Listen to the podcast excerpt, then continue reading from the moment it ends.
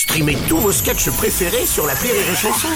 Des milliers de sketchs en streaming, sans limite, gratuitement, gratuitement sur les nombreuses radios digitales Rire et Chanson.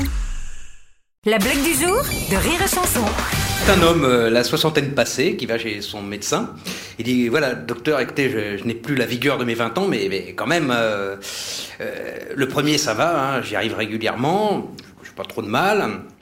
Ah, le deuxième, euh, ça c'est plus du tout comme avant, euh, je suis essoufflé, je mets un certain temps avant d'y arriver.